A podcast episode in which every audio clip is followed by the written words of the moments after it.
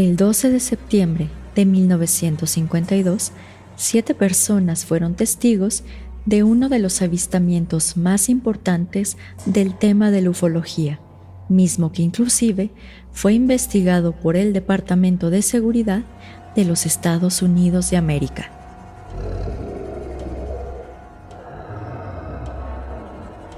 Mis estimados, muy buenas noches.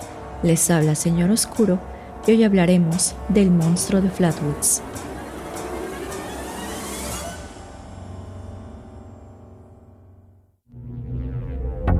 Bienvenidos a Señor Oscuro, un podcast en el que cada viernes su servidora Jessica Ballarino los adentraré en los casos más perturbadores y extraños que se han documentado, ya sea que se trate de temas paranormales o bien de lo más retorcido de la mente humana, nos aseguraremos de que todos y cada uno de estos casos queden grabados en sus sueños y pesadillas.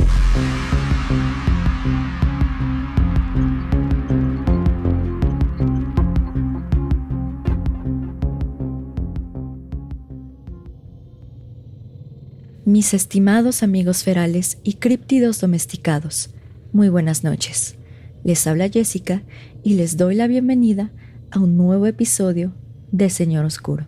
En este episodio retomaremos un poco el tema de la criptozoología y hablaremos de uno de los entes más interesantes de los Estados Unidos de América, es decir, el monstruo de Flatwoods. Lo interesante de esta criatura es que además de considerarse como un objeto de estudio de la criptozoología, también ha sido clasificada como parte de la ufología, siendo investigada inclusive bajo el proyecto Libro Azul de la Fuerza Aérea Estadounidense. Pero esto lo analizaremos más adelante. Para quien esté escuchando este episodio a través de Spotify, Apple Podcasts o de Pinecast, les aviso que dejaré algunas fotos relacionadas con el caso en el video que se suba a YouTube. Ahora, sin más interrupciones, empecemos con el episodio. El monstruo de Flatwoods, también conocido como el monstruo del condado de Braxton, el fantasma de Flatwoods y el monstruo verde, es una criatura que apareció por primera vez en el pueblo de Flatwoods, en el condado de Braxton, en West Virginia, es decir, el mismo estado en donde fue divisado el Mothman años después. La descripción más común de la criatura es la de un humanoide que mide aproximadamente 3 metros de altura, con una cara redonda de color rojo sangre, unos ojos redondos que emiten una luz de color naranja o verde, un cuerpo de color verde oscuro, casi negro, así como una gran capucha puntiaguda alrededor de la cara en forma de un corazón invertido. El primer avistamiento del monstruo de Flatwoods fue el 12 de septiembre de 1952, aproximadamente a las 7.15 de la tarde.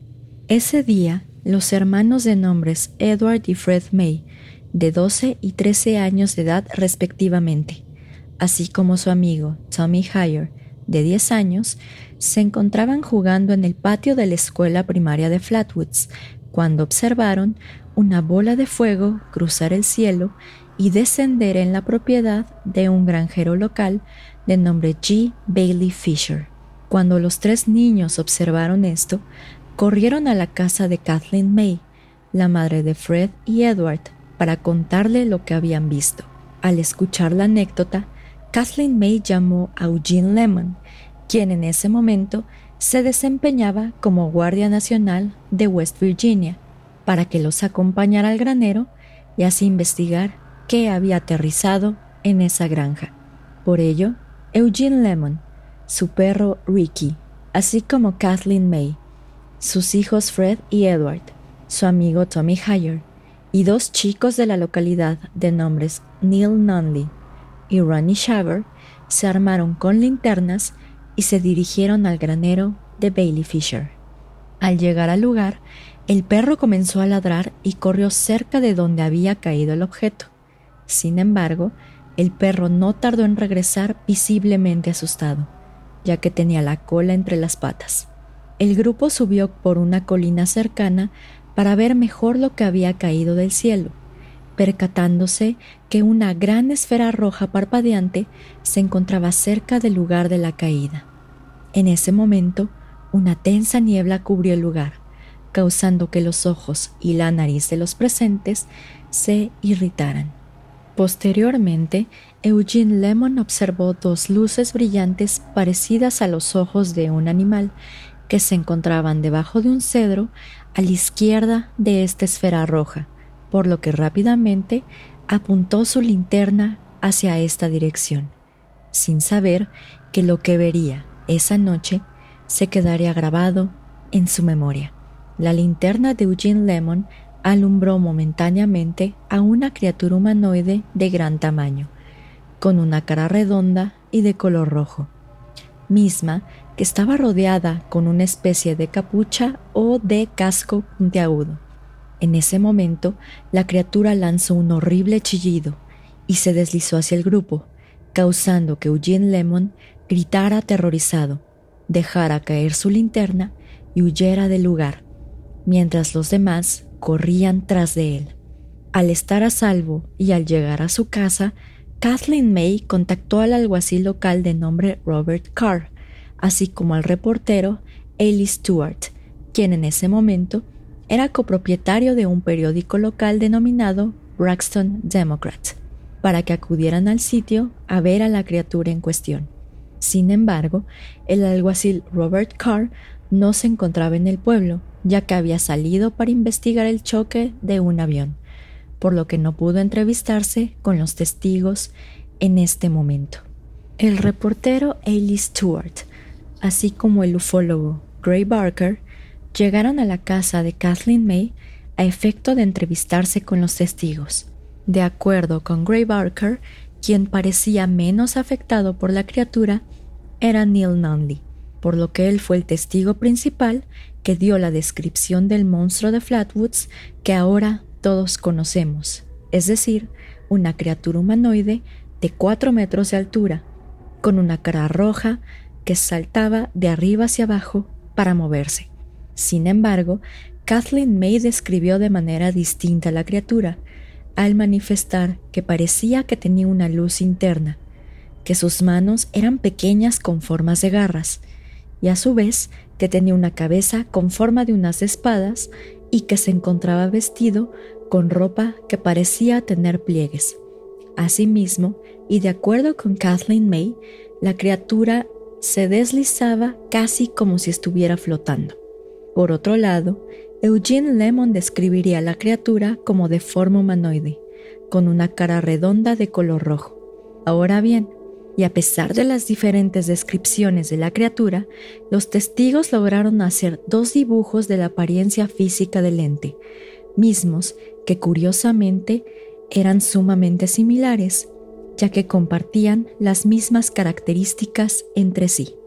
A pesar de que esta historia sonaba poco plausible, el reportero Ellie Stewart manifestó, y cito, que los testigos eran las personas más asustadas que había visto en su vida y que la gente no inventaba este tipo de historias tan rápido.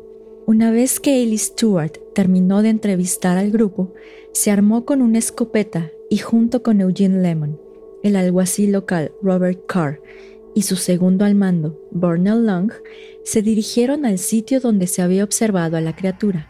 Al llegar al lugar, el grupo se separó y buscó alguna señal del monstruo de Flatwoods, pero no tuvieron éxito. Sin embargo, el reportero Ailey Stewart detectó un extraño olor metálico que le provocó náuseas, tal y como lo había detectado el grupo horas atrás. Al día siguiente, es decir, el 13 de septiembre de 1952, Ailey Stewart regresó al sitio en cuestión, donde descubrió dos grandes marcas de neumáticos en el lodo, divididas entre sí por una distancia aproximada de 3 metros, así como un extraño líquido viscoso de color negro, por lo que consideró esta evidencia como prueba de que un platillo volador había descendido en el lugar, máxime que esta área no había sido objeto de tráfico de vehículos durante el año anterior al suceso. A pesar de no encontrar evidencia alguna del encuentro con la criatura o bien de la esfera roja que se encontraba en el sitio, varias personas en West Virginia avistaron a una criatura parecida al monstruo, como lo analizaremos a continuación. Al anochecer del día 13 de septiembre de 1952, es decir, un día después del incidente en Flatwoods, una pareja reportó otro avistamiento cerca de Strange Creek, aproximadamente a 32 kilómetros de Flatwoods, en el estado de West Virginia. De acuerdo con este relato, George y Edith Snitowski, junto con su hijo de 18 meses de edad, se encontraban manejando en el área rural entre los condados de Clay y Braxton, cuando su automóvil se apagó en forma inesperada y se negó a arrancar. De repente, un extraño olor a sulfuro permeó el aire, mientras que una extraña luz alumbró el automóvil de la pareja. En ese momento, la pareja observó a una extraña criatura de aproximadamente tres metros de altura flotando enfrente del automóvil. De acuerdo con este testimonio, la criatura se parecía al monstruo de Flatwoods, solo que en este caso, la parte superior de la criatura se asemejaba a un humanoide con rasgos de reptil y no tenía la capucha o el casco en forma de corazón invertido que caracterizaba al monstruo de Flatwoods. La criatura se acercó al automóvil, deslizó una garra parecida a la de un iguana en el capo y después desapareció al flotar hacia el bosque, perdiéndose de vista. En cuanto esta criatura desapareció, el automóvil encendió nuevamente, por lo que la pareja huyó rápidamente del lugar. Asimismo, se reportó otro avistamiento extraño cerca de Heaters, un pueblo localizado a 8 kilómetros al norte de Flatwoods, aunque no tenemos la fecha exacta de este avistamiento. De acuerdo con este reporte, Audra Harper y una amiga se encontraban caminando para llegar a una tienda cercana, por lo que decidieron ahorrar tiempo y cortar camino por el bosque. De repente, las dos mujeres observaron una bola de fuego en una colina cercana pero pensaron que era un vecino cazando zorros, por lo que Audra Harper la ignoró en un principio. Sin embargo, cuando volteó nuevamente, notó que el fuego se había extinguido y en su lugar se encontraba la silueta de un ser humanoide de gran tamaño, por lo que Audra Harper y su acompañante huyeron aterrorizadas del lugar. Derivado de estos múltiples avistamientos, dos miembros de la Civilian Saucer Investigation de nombres William y John Smith, contactaron a diversas personas, quienes revelaron haber presenciado otra serie de avistamientos que se asimilaban a lo ocurrido en Flatwoods, aunque las descripciones de la criatura variaban a la identificada como el críptido en cuestión. Dentro de los testimonios recabados por estos investigadores se encuentra el de una madre y su hija de 21 años, quienes aseguraron que una semana antes del incidente del 12 de septiembre encontraron a una criatura con la misma apariencia y olor al monstruo de Flatwoods. De acuerdo con estos testigos, este encuentro afectó tanto a la hija que estuvo internada en un hospital durante tres semanas. A su vez, también entrevistaron a la madre de un agricultor local, quien manifestó que la noche del incidente su casa fue sacudida violentamente, mientras que su radio dejó de funcionar por aproximadamente 45 minutos. Por otro lado, el director de la Junta Local de Educación de Flatwoods afirmó haber visto un platillo volador despegar aproximadamente a las 6.30 de la mañana del 13 de septiembre de 1952, es decir, el día siguiente al avistamiento de la criatura. Por cuanto a los testigos principales del avistamiento del monstruo de Flatwoods, semanas después del incidente, algunos presentaron náuseas, irritación en la nariz e hinchazón de la garganta. Eugene Lemon fue el más afectado, ya que sufrió vómitos, convulsiones y molestias en la garganta durante varias semanas después de los hechos. Asimismo, un médico que trató a varios de los testigos informó que los síntomas descritos eran semejantes a los presentados en las víctimas del gas mostaza. Pero ahora bien, y a pesar de la existencia de estos testimonios, Parece ser que la explicación detrás del monstruo de Flatwoods es más sencilla de lo que parece y no corresponde a un contacto del tercer tipo o a un ente reptiliano, sino más bien a una combinación de sucesos que favorecieron la creación de esta criatura en el folclore popular de West Virginia.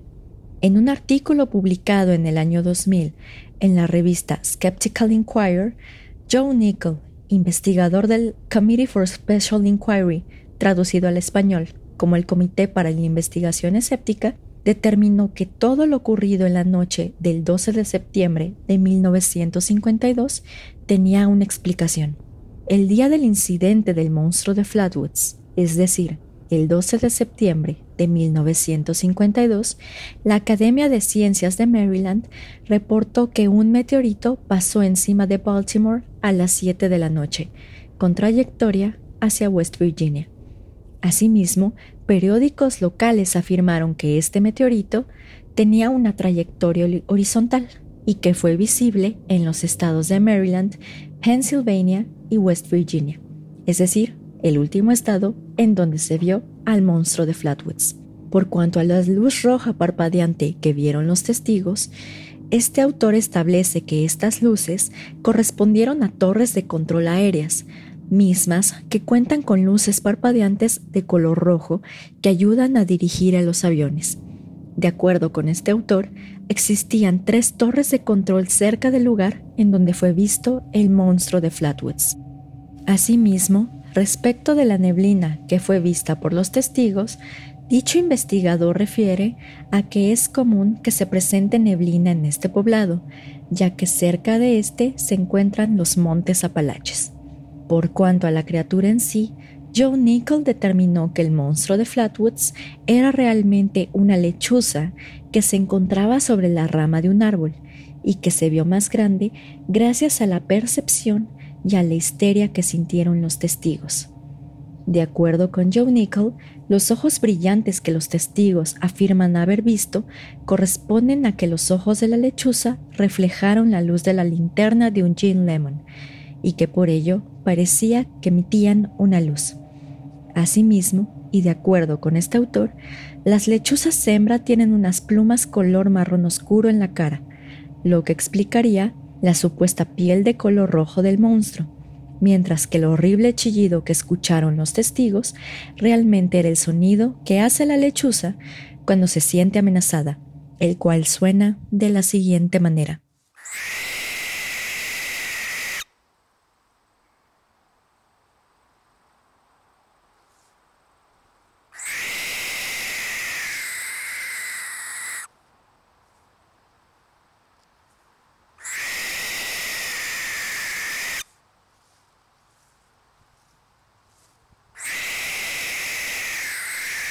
y por lo que hace a los síntomas que presentaron los testigos del avistamiento, tales como náuseas, irritación de nariz e hinchazón en la garganta, los escépticos indican que tales síntomas son comunes en las víctimas que sufren de un ataque de histeria, que puede ser causado por la exposición a un acontecimiento traumático. Finalmente, por cuanto a las marcas dejadas en el lodo por el platillo volador que supuestamente aterrizó cerca de la granja, aparentemente estas huellas fueron dejadas por una furgoneta Chevrolet 1942, manejada por una persona de nombre Max Lockhart, quien acudió al sitio a investigar antes de que llegara el reportero Ailey Stewart. Ahora bien, con independencia de si el monstruo de Flatwoods existe o solo es una lechuza parada en la rama de un árbol, el Departamento de Seguridad de los Estados Unidos de América se tomó bastante en serio el avistamiento descrito por los siete testigos, por lo que decidió investigar este suceso bajo el proyecto Libro Azul. El proyecto Libro Azul, del cual hablaremos más adelante en otro episodio, consistió en una serie de estudios sistemáticos de objetos voladores no identificados, también conocidos como UFO en inglés u OVNI en español, realizados por la Fuerza Aérea de los Estados Unidos de América entre los años de 1949 y 1969. Entre los años que duró el proyecto Libro Azul, se detectaron 12.618 avistamientos de objetos voladores no identificados, dentro de los cuales se encontraba el incidente ocurrido en Flatwoods. De acuerdo con los archivos desclasificados de este proyecto, los investigadores detectaron que las copas de los árboles que se encontraban en el sitio donde fue avistado el monstruo de Flatwoods estaban rotas y quemadas como si algo hubiera descendido sobre ellos.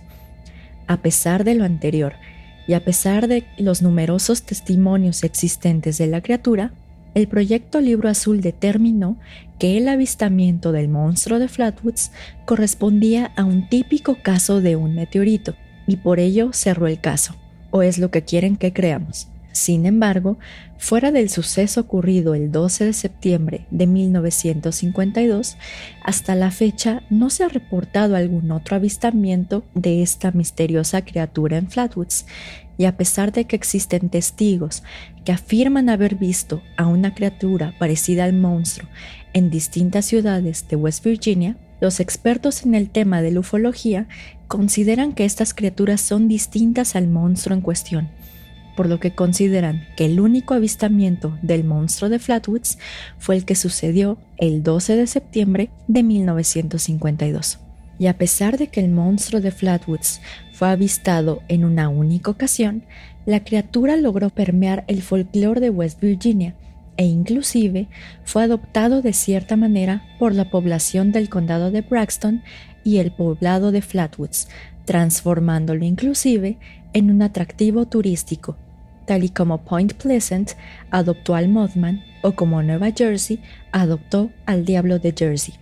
Que, por cierto, si no han visto estos episodios, les recomiendo ampliamente que lo hagan, ya que aquí sí hablamos de los críptidos como tal. Pero en fin, por esta razón, cuando los turistas llegan a este poblado, se encuentran con un letrero de bienvenida que establece lo siguiente. Bienvenido a Flatwoods, hogar del monstruo verde. Asimismo, en esta localidad se encuentra el Museo Oficial de dicha criatura, en donde pueden encontrar artículos, revistas, playeras y todo lo relacionado con el monstruo de Flatwoods.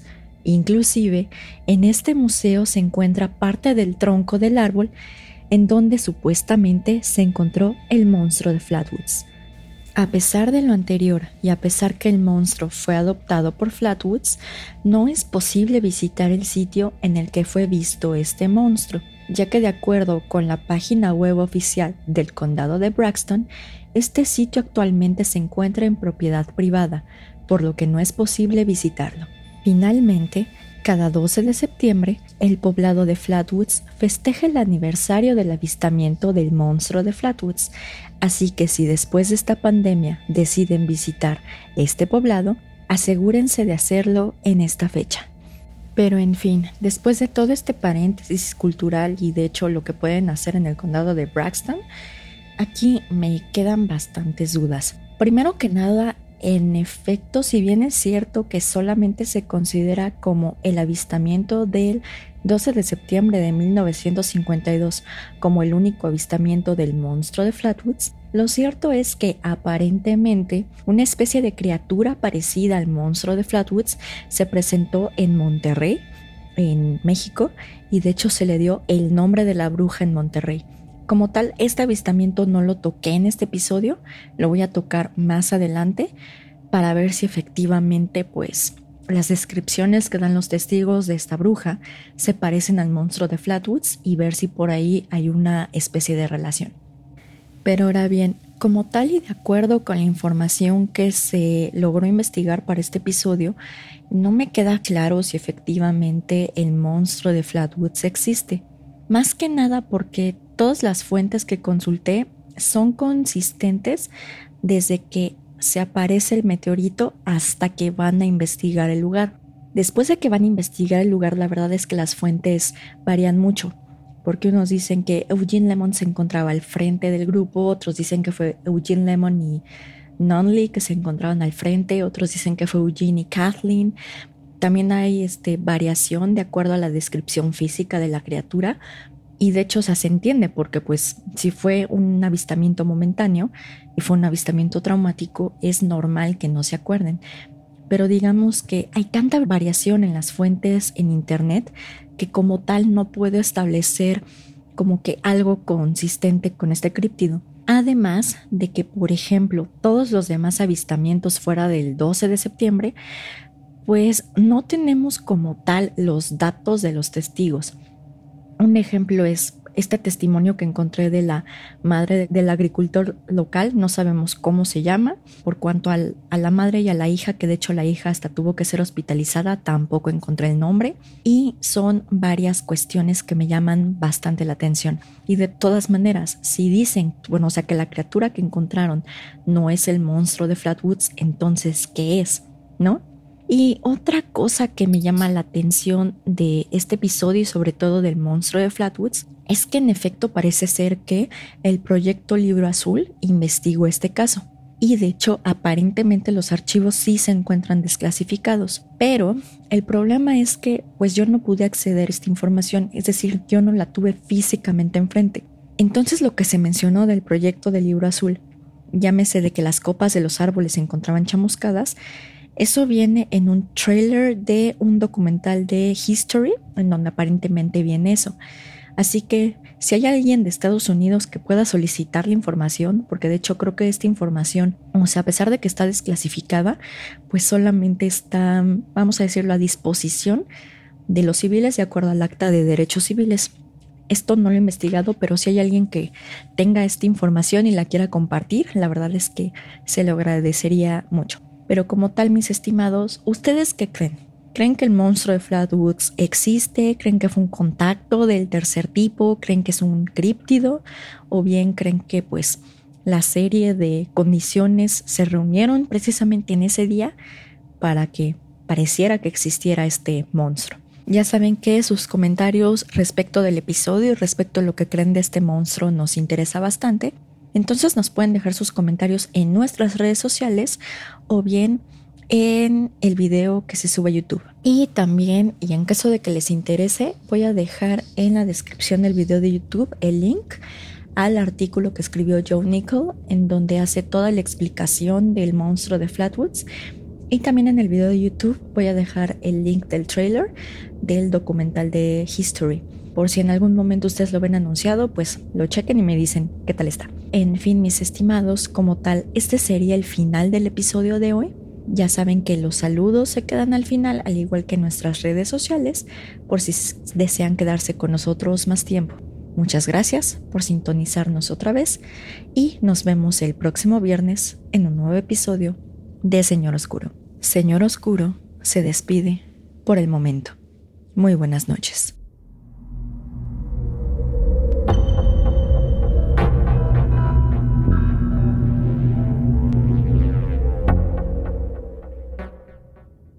Gracias a todos por escuchar el episodio de hoy. La verdad es que ya me habían pedido un poco del tema ovni o temas del tema ovni o de ufología, pero la verdad es que no soy experta en este tema. Más que nada como que mi conocimiento va más a temas de demonología y de fantasmas, entonces quise como que agarrar un tema intermedio entre la criptozoología y la ufología como para darle entrada, así como para tener un campo seguro. Entonces me pueden decir si les gustó mucho el episodio, si quieren que se vean más temas de ufología o bien si nos quedamos directo con los temas de criptozoología, demonología, fantasmas, espíritus, etc. Si les gustó mucho el episodio de hoy, saben que nos pueden buscar y seguir en nuestras redes sociales y nos encontramos en Facebook en la página web www.facebook.com diagonal mrs.oscuro. En Instagram nos encontramos bajo el nombre de usuario arroba colectivo.sr.oscuro o bien en la página web www.instagram.com diagonal colectivo.sr.oscuro. También nos encontramos en Spotify, en YouTube, en Pinecast y en Apple Podcast como Señor Oscuro. Y ahora, como siempre, vamos directo a los saludos. Le quiero mandar un fuerte saludo a Pepe y a Oscar de Señales Podcast. Y de hecho ellos subieron precisamente esta semana un episodio dedicado al monstruo de Flatwoods, que parece que hasta nos conectamos psíquicamente. La verdad es que si no lo han checado, chequen su episodio, está súper bien. Me encantó. Y este episodio lo encuentran en sus redes sociales como son Facebook, Instagram, YouTube y Spotify. También le quiero mandar un fuerte saludo a Antonio de Relatos de Horror, ya que él siempre nos está comentando y nos está apoyando. Y si no lo conocen, lo pueden encontrar en sus redes sociales como son Facebook, YouTube y Spotify. También como siempre, mi eterno agradecimiento y mi más grande saludo a Rodrigo y Sócrates del equipo de Carol Sound, ya que ellos son los que nos editan el podcast. También especialmente le quiero mandar un fuerte saludo a precisamente a Rodrigo Valdés del equipo de Carol Sound, a Anne Marín y a Luis Ángel que están en Instagram, ya que ellos me pidieron temas de ufología, entonces espero que les hayan gustado y si no también me pueden decir que no les gustó y lo modificamos o lo o hacemos lo posible para que, generar buen contenido. En YouTube le quiero mandar un fuerte saludo a Mónica Castillo, a Olivia Chatre, a Carlos Espino, a Oscar Dake, Luis Ortiz, Daniel Rodríguez, Erwin Betancourt y Oscar Dake. Por otro lado, en Facebook les quiero mandar un fuerte saludo a Reyes G. David, que les parte de Serial MX Podcast. Y de hecho también le quiero mandar un fuerte saludo a todos los integrantes de Serial MX Podcast, porque se vienen cosas bonitas, van a ver. También a Greg Juárez y a Samantha Pocket. Y como siempre, saben que mi más sincero agradecimiento y mi mayor saludo va para todos ustedes que nos escuchan nos sigan en Spotify, en YouTube, que nos comparten con sus amigos, con sus cuates, que de hecho ya hasta nos están dejando eh, recomendaciones o calificaciones en Apple Podcast, ya que sin ustedes nada de esto sería posible, ya que pues nos ayudan siempre a crecer, entonces saben que si quieren que veamos algún tema en específico, nos pueden comentar que de hecho lo que se está haciendo ahorita es como que variar un poco los temas para que una semana tengan de asesinos seriales, otra semana tengan de demonología, o sea, para variar un poco el contenido y para que ustedes lo disfruten más. Pero en fin, mis estimados, ya saben que si nosotros podemos brindarles un poquito de desestrés de para distraerlos un poco en esta pandemia que está, sigue estando horrible, pues nosotros estamos felices. Entonces, como tal, pues solo me queda desearles una muy bonita semana. Sigan las recomendaciones sanitarias, por favor, que todavía esta pandemia va para largo. Y nos vemos en otro viernes, en otro episodio de Señor Oscuro. Señor Oscuro se despide por el momento. Muy buenas noches.